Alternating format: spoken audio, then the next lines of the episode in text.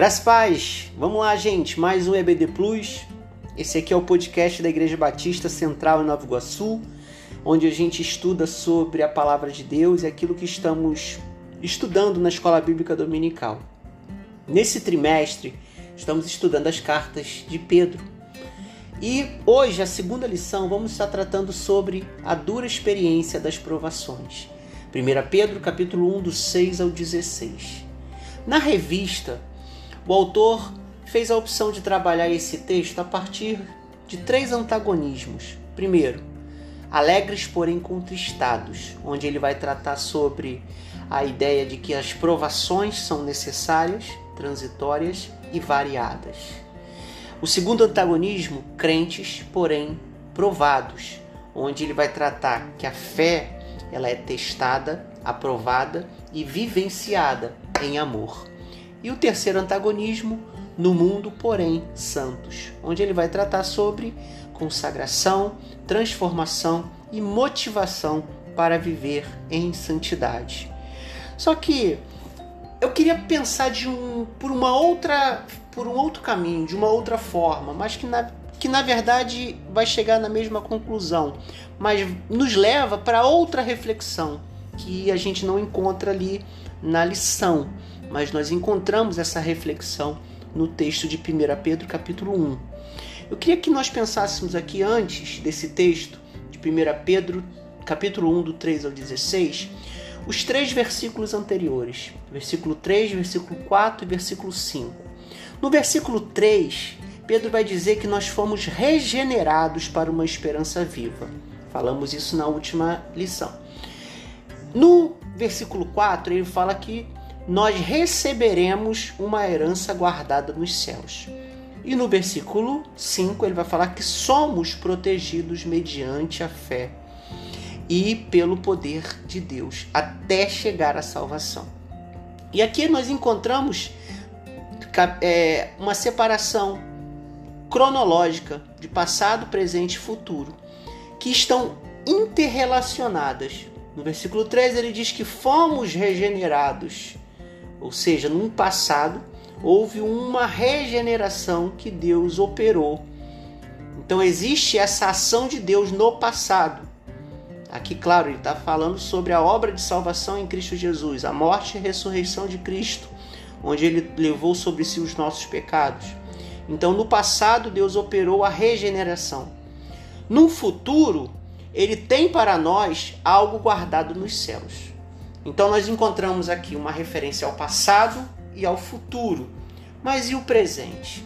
E aí entra a importância da carta de Pedro para aqueles irmãos que estavam sendo perseguidos, vivendo como forasteiros, como peregrinos na terra, e tinham a convicção da regeneração, tinham a esperança da herança guardada nos céus, mas que precisavam ter fundamentado dentro deles essa realidade da proteção de Deus mediante a fé pelo poder de Deus até que chegasse a salvação.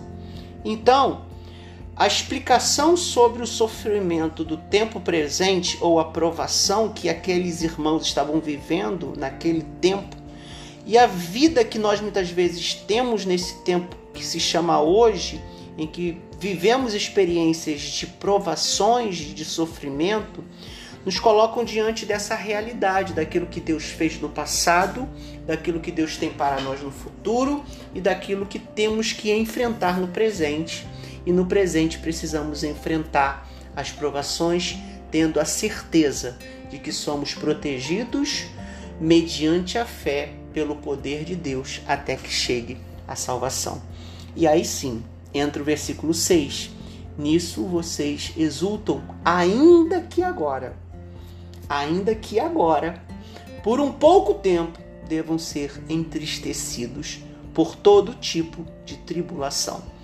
E aqui entra a ideia de que a nossa exultação ela precisa ser vivida porque temos uma esperança futura e temos a certeza do que Deus fez no passado, mas ainda agora podemos estar entristecidos por todo tipo de tribulação. E aí entra a questão: será que poderíamos dizer que é uma forma de dar sentido aos sofrimentos, à injustiça e às, e, e às provações, colocando num porvir o fim de tudo isso? O que, que eu estou dizendo? Será que quando a gente projeta para o futuro o fim do sofrimento, nós estamos tendo esperança ou estamos nos alienando do que está acontecendo no tempo presente? Ou seja, fingimos ou tentamos não sofrer na expectativa de que tudo melhore no futuro. Ou, por outro lado, poderíamos incluir os sofrimentos, as injustiças e as provações como parte da vida e por isso nos manter exultantes. Eu creio que Deus ele não nos chamou para vivermos alienados. O sofrimento, a dor, as injustiças, as provações fazem parte da nossa vida. E por isso temos sim a esperança da glória do céu, onde não haverá choro nem lágrimas. Mas nós não podemos fugir daquilo que temos que enfrentar no tempo presente, acreditando que no futuro não teremos mais dores. Certamente não teremos, mas estamos aqui e ainda que agora, por um pouco tempo, estejamos entristecidos por todo tipo de, de provação. Por isso, de uma forma ou de outra, as provações elas são reais. E, a, e aqui no texto, é, essas provações elas podem ser compreendidas para, em primeiro lugar, comprovar o valor, a legitimidade e o resultado da nossa fé. No versículo 7, Pedro vai dizer assim: Assim acontece para que, para que fique comprovado que a fé que vocês têm, muito mais valiosa do que ouro e prata que perece, mesmo que refinado pelo fogo, é genuína e resultará em louvor, glória e honra quando Jesus Cristo for revelado. Então, as provações são reais, podem ser compreendidas como e podem ser compreendidas para comprovar o valor, a legitimidade e o resultado da nossa fé. O valor a nossa fé é mais valiosa do que prata e ouro refinado. A nossa fé, ela é genuína e a nossa fé, ela resulta em louvor, glória e honra quando Jesus for revelado. Mas isso não é necessariamente em função de uma prova ou de um teste em que nós vamos passar ou ficar reprovado. Aqui o texto ele traz a ideia de que para que fique comprovado, para que a gente perceba para que a gente possa ter o esclarecimento, a revelação do valor da nossa fé. Então, as provações servem para que possamos compreender o valor da nossa fé e comprovar isso todos os dias. As provações são reais e podem ser compreendidas para que possamos alcançar o alvo da nossa fé. No versículo 9 ele vai dizer: Pois vocês estão alcançando o alvo da sua fé, a salvação das suas almas. E aqui o alcançar é mais do que chegar num lugar onde ainda seremos salvos, mas é, é encontrar a finalidade da nossa fé. Qual é a finalidade da nossa fé? A salvação da nossa alma, a salvação do nosso ser como um todo e não apenas de uma parte é, pseudo-espiritual, porque a espiritualidade ela envolve a totalidade do ser humano. Então a fé ela precisa ser um instrumento para que possamos alcançar a salvação. E essa fé é, é sendo sendo colocada na experiência da vida, das provações diárias em que passamos, ela nos faz comprovar ela nos faz alcançar o alvo da nossa fé.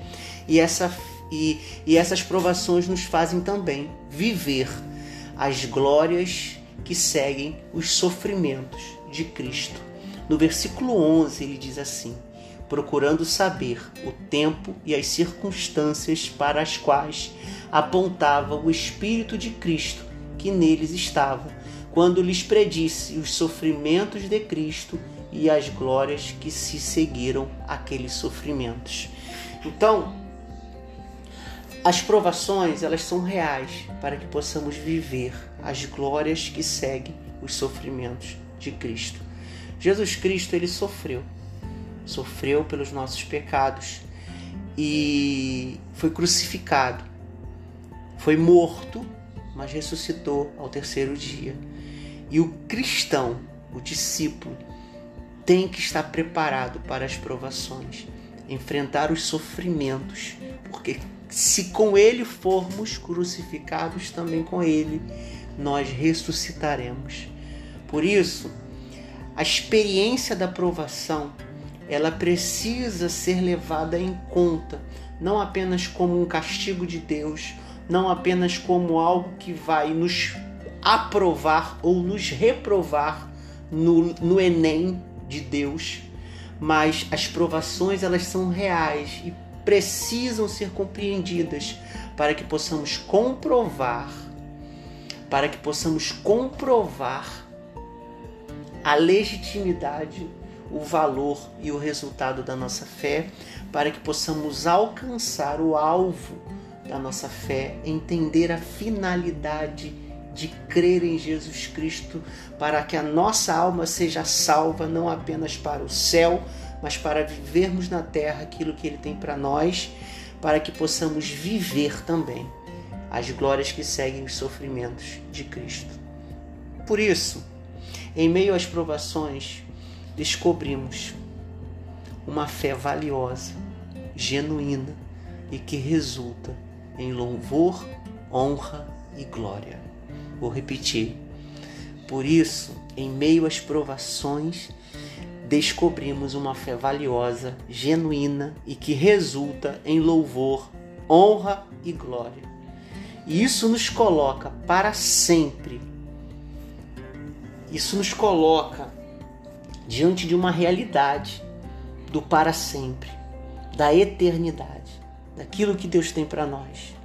Assim, nós precisamos entender que a nossa mente precisa estar sempre preparada e nós precisamos estar prontos para a ação.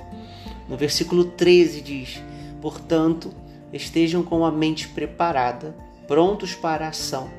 Sejam sóbrios e coloquem toda a esperança na graça que lhes será dada quando Jesus Cristo for revelado. Por isso precisamos viver como filhos obedientes. No versículo 14, como filhos obedientes, não se deixem amoldar pelos maus desejos de outrora, quando viviam na ignorância.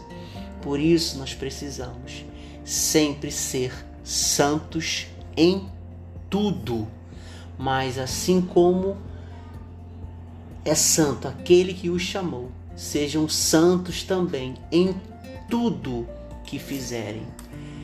Nessa realidade, a nossa busca, a nossa, é, a nossa vida, o nosso entendimento das provações, do sofrimento, das perseguições, elas precisam transcender o porquê sofremos.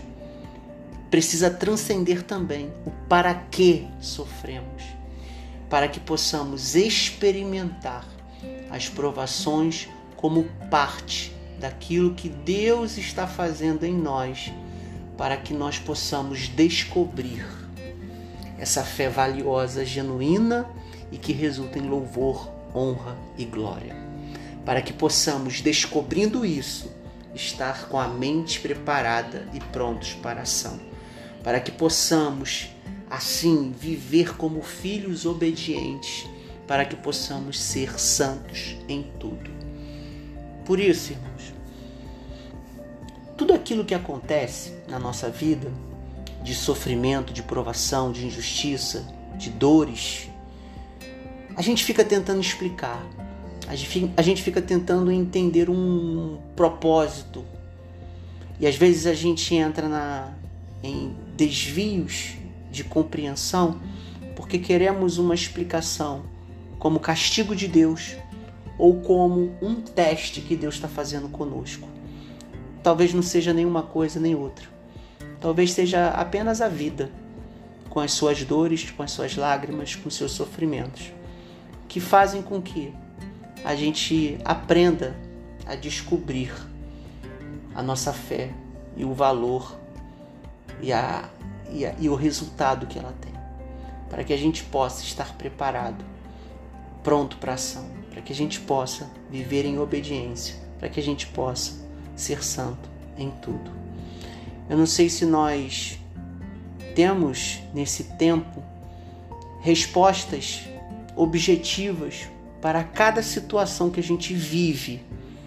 Porque muitas vezes a gente trabalha como que se uma resposta servisse para todas as pessoas. E aqui eu não quero dar resposta para os seus sofrimentos, mas eu quero que através dessa palavra você possa descobrir a fé valiosa, genuína e que resulta em louvor, honra e glória. Para que você, através disso, você possa estar preparado e pronto para a ação, viver como filho obediente e ser santo em tudo. Que Deus possa nos abençoar.